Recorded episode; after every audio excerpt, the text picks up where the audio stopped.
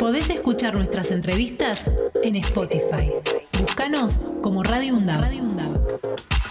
Hola Enrique, buen día, ¿cómo estás? Hola, ¿qué tal Fernando? ¿Cómo están ustedes? Bien, muy bien. Enrique Rosagaray, tengo entendido, sos el responsable o uno de los responsables de que hoy Norma eh, esté en contacto directo con la universidad. Enrique Axel Govendi te saluda. Te quería preguntar esto porque recién Fernando nos estaba comentando la historia y dijimos, pero qué mejor que la cuente él en persona. Así que queríamos saber cómo llegó, cómo llegó tu conocimiento con Norma. Bueno, ¿qué tal? Eh, sí, la verdad que es cierto eso de que todo tiene que ver con todo, mm. porque en realidad ayer, si bien yo ya la conozco hace un tiempo, ayer es la primera vez que la escucho desarrollar como desarrolló, eh, bueno, los temas que ella maneja y los que habla, ¿no? eh, digamos, es una historia un poco larga, pero la hago, la hago casi telegráfica. A ver. Este, yo mm, hace rato, ustedes deben conocer, yo vengo investigando algunos aspectos de la vida de Rodolfo Walsh. Eh, he, publicado muchos artículos y, un par de libros sobre el particular. Eh, y eso enlazado con algunos hechos con Avellaneda en, uno de los aspectos, ¿no? Sí. Este, con el asesinato de Rosendo García, el libro de Walsh que mató a Rosendo, eh, la familia Villaflor, bueno, una, una cantidad de temas. Un aspecto de eso fue hace ya como 15 años atrás, eh, que mm, me hablaron de un tal Norberto Lifchit, que era eh, del mismo grupo de los Villaflor y de John William Cook en una organización llamada Acción Revolucionaria Peronista, de la segunda mitad de los 60. Todavía no había empezado el baile de los 70. ¿eh? Eran la segunda mitad. 1965, 66, 67, ese periodo. Entonces, eh, yo digo, a ver, ¿dónde podría ubicar a este Norberto? A ver si lo, si lo ubicaba. Eh, y eh, yo tenía un contacto vía Facebook con una centroamericana que vivía en París. Me habían contado que este sujeto estaba viviendo en París. Entonces le digo a esta amiga, una amiga, un contacto en Facebook, nada más que eso, ¿no? sí. este, y le digo, che, vos me podrás hacer tal gauchada. Y le doy nombre y apellido, nada más que Norberto Lifchi. Y a los dos días me pasa dirección, teléfono, etcétera, etcétera. Maravilloso. Eh, entusiasmadísimo cuando me llega eso, marco el teléfono de París, sin pensar que acá eran las nueve de la noche, allá eran las cuatro de la mañana o tres de la mañana, y apareció una voz que me dice, aló, ¿no? Pobre, lo desperté a este Norberto, ¿viste? Sí. Bueno, el asunto que estuvo atento como pocos, charlamos de madrugada para él, eh, fenomenal, volvimos a hablar al otro día con más tranquilidad, e incorporé todo eso a un libro que se llamó en aquel momento, que, que se llama Rodolfo, Rodolfo Wall de dramaturgo guerrillero. Muy bien. Fantástico. Pasaron los años y eh, ese libro eh, se planteó hacer una reedición de ese libro.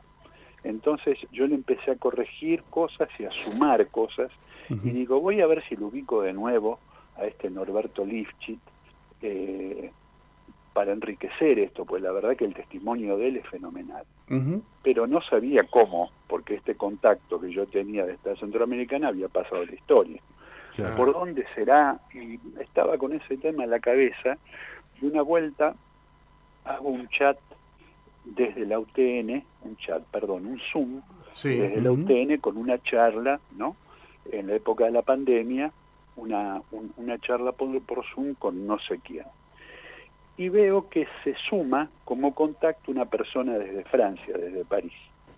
Entonces le digo al, al amigo de la, de la UTN que estaba coordinando eso, le digo, mira, veo que hay una parisina ahí, ¿por qué no le pedís un correo electrónico este, que queremos hablar con ella en otro momento?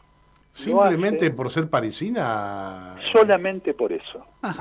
Solamente por eso. Porque yo estaba con el despelotes en la cabeza, lo tenía dando vuelta, ¿viste? De tratar de volver a ubicar a Norberto Lifchitz. Ujú.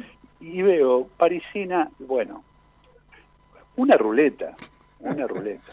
Qué bárbaro. ¿eh? Este, y entonces eh, el, el que estaba operando ese, ese, ese Zoom, este, en efecto, este, eh, le, le- le escribe, consigue el correo electrónico, entonces yo al otro día, tranquilo, con el correo electrónico le escribo y le cuento por qué me quería comunicar. Ujú. ¿Cómo no? Me dice, ¿cómo no? Una tal norma, no tenía ni idea, este, suponía que tenía que ver con lo técnico porque se había sumado a ese Zoom, pero nada más que eso.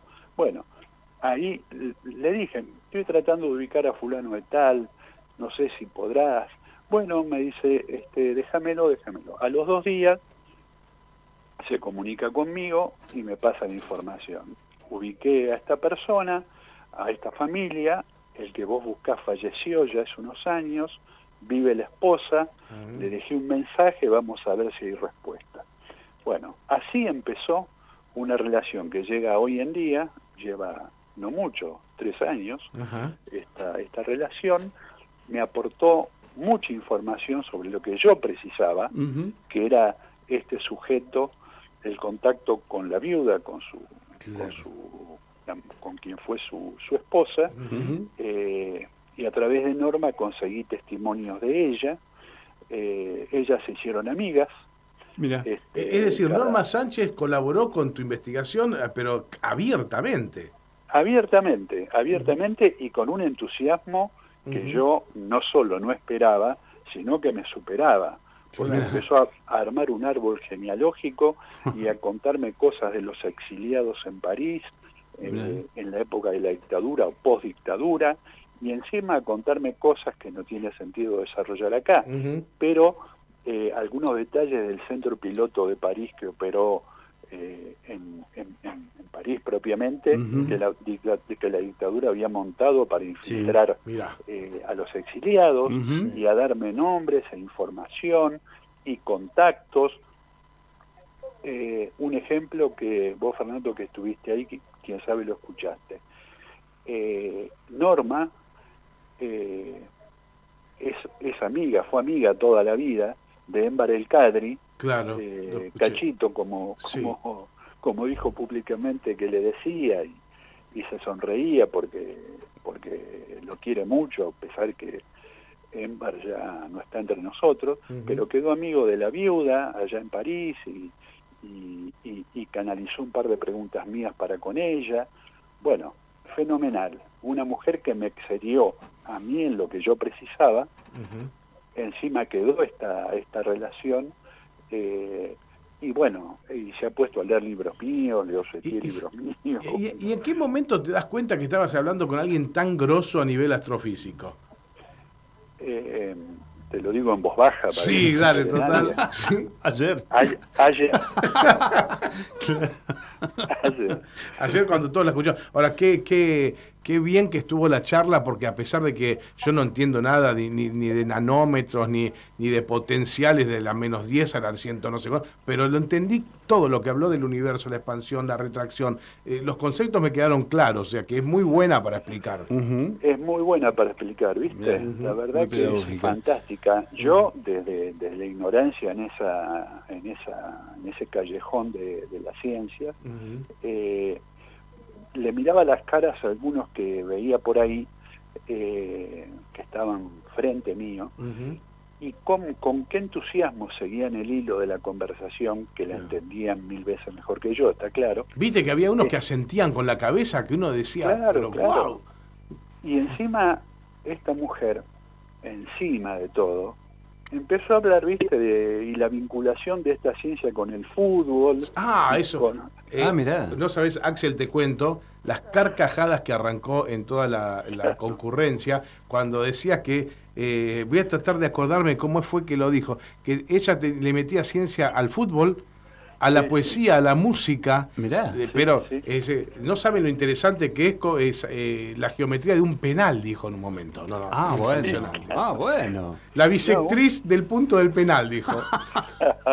Muy bueno.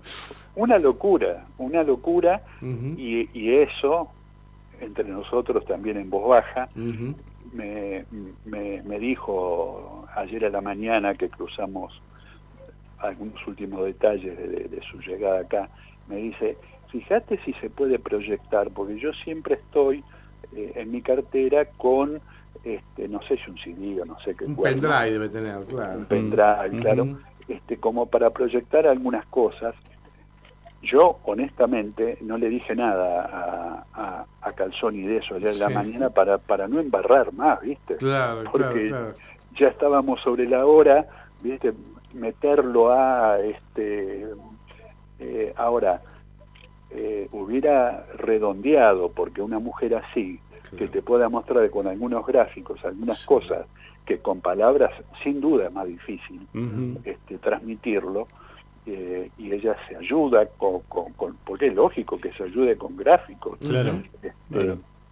eh, em, pero pero ella estaba dispuesta y bueno eh, vos lo viste Sí, eh, yo creo que esto es la primera de una, de una la- larga serie de contactos que se van ya sean presenciales o virtuales, eh, porque la verdad que quedamos todos, este, Enrique, apasionados. Mirá, mirá lo que yo entendí, eh, que esto no, no le hizo falta proyectar, simplemente haciendo ella señas con las manos, Sí. mostró cómo este, el universo... eh, eh, se expande y cómo se contrae con- haciendo gestos con la mano. Es, es como una especie de cono eh, que se cruza abajo en un vértice y se arma otro cono. Es como un árbol que tiene una copa abajo y una raíz abajo. Mirá. Hay un cero. Claro, claro. Como el cero no existe en la física cuántica, esto lo entendí perfecto, entonces Claro. se lo llama eh, agujero negro. Ah, mira. Y allí es donde nace un nuevo universo. Eso lo entendí. Bien. Ajá. Y solamente utilizó las manos para, para, para graficarlo y un arbolito. Y uno ya enseguida se lo. Claro, claro. el cero sería el momento en que eh, el, el- el tallo del árbol empieza a ingresar dentro de la tierra. Son como Claro, dos claro. dimensiones distintas. Esa parte, me hace hubieran estado los gráficos. Sí, sí, claro, claro. Yo, yo sé por, por, por, por experiencia de haber organizado charlas, eventos, que a veces, a veces, uno eh, para armar una sala digna para, para la visita, a veces mete gente que, que no está en el tema, pero hay que, hay que llenar butacas, ¿no? Sí, sí, sí. sí. Eh, ayer, yo insisto, miraba a la gente de frente, veía, por ejemplo, un señor que no sé quién era, no lo conozco, que estaba con un pañuelo al cuello que parecía un gaucho más que otra cosa, este, y de repente veo que no era ningún gaucho, o si era gaucho, no lo sé, pero lo cierto que iba siguiendo con un entusiasmo, Sí, y sí, sí. después le hice un par de preguntas, era un hombre que estaba en el tema 17 mil veces mejor que yo, Claro. este y, y había un clima de sorpresa y de entusiasmo también en Norma, ¿eh? Sí, porque y un- también Norma estaba muy contenta. Y una, una humildad por parte de Norma que a mí me, me conmueve. Vos sabés, este, le, le contamos, ya que estamos, este, Enrique, a la gente, que en determinado momento el fotógrafo, que no sé si era el de Página 12, porque hoy Página sacó una nota completa Sí, sobre, este, sí. sobre esta acción, estaba tirado en el suelo, eh, Sí. pero literal, te digo, ¿viste? Cuando están buscando la toma exacta, la Sí. toma más precisa, y desde el piso tirado, opinó y preguntó. ¿Y sabés qué hizo Claro, Norma? claro. Le co- se tomó todo el tiempo del mundo para, para contestarle. Mirá. El Sí, tipo estaba tirado en el piso con la cámara buscando la toma y mientras tanto opinaba y preguntaba. Fue maravilloso lo que vivimos anoche. Sí, no sé quién era ese fotógrafo, el de página no era porque No, había ah. estado antes. Ah, Ah, bien. este, y, y- y en un lugar privado donde le hicieron eh, la entrevista, Ah, bien, bien. ahí, ahí fue que sacó fotos. Perfecto, Eh, y se perfecto. habían retirado ya. Ajá. No sé, no sé quién era ese muchacho. Pero fue Pero todo sí, muy, sí. muy agradable y sorpresivo. Sí, tirado como en la playa, desde ahí le preguntaba. Qué maravilla. Qué No, maravilla. Y tiene una energía, es una señora grande, Sí. tiene una energía. Sí. Con, eh, en, en un momento nos miramos con el rector como diciendo, bueno, hay que poner un punto acá, porque si no... Claro. No, no se termina, claro. Claro, por eso. Claro. Eh, eh, entonces yo hice un amago para aplaudir y bueno, y, y- y- y se prendió ahí. Ah, vos fuiste. Ay, Eh, ay, Sí, sí, pero producto producto de esa mirada con, el rector, ¿viste? Claro, Como sí, que había que poner un punto. A mí me parecía, honestamente, a mí me parecía que estaba media cansada Norma ya. Bueno, er, eh, también eh, a pesar de, tanta sabiduría, a pesar de tanta humildad, a pesar de tanto, viste que no, no perdía su feminidad porque dijo en un momento, acá hay algunos periodistas que se creen que son más viejas de lo que soy. Arrancó muchas risas también.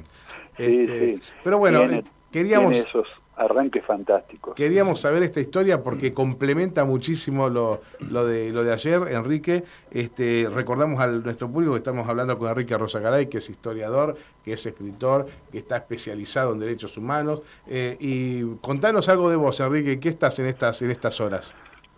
En estas horas, aparte del mate y, por, eh, y por recibir a mis nietas en mi casa algún rato, mm. eh, estoy trabajando en un libro que supongo va a salir en dos o tres meses, que tiene que ver con el sindicalismo de la década del 60 en nuestro país, que es una época que creo yo no está muy trabajada, sí, eh, se han hecho trabajos, pero me parece que, que hay algunos temas desde donde tironear, porque, digamos, los 70 es como es como que han tapado lo anterior, ¿no?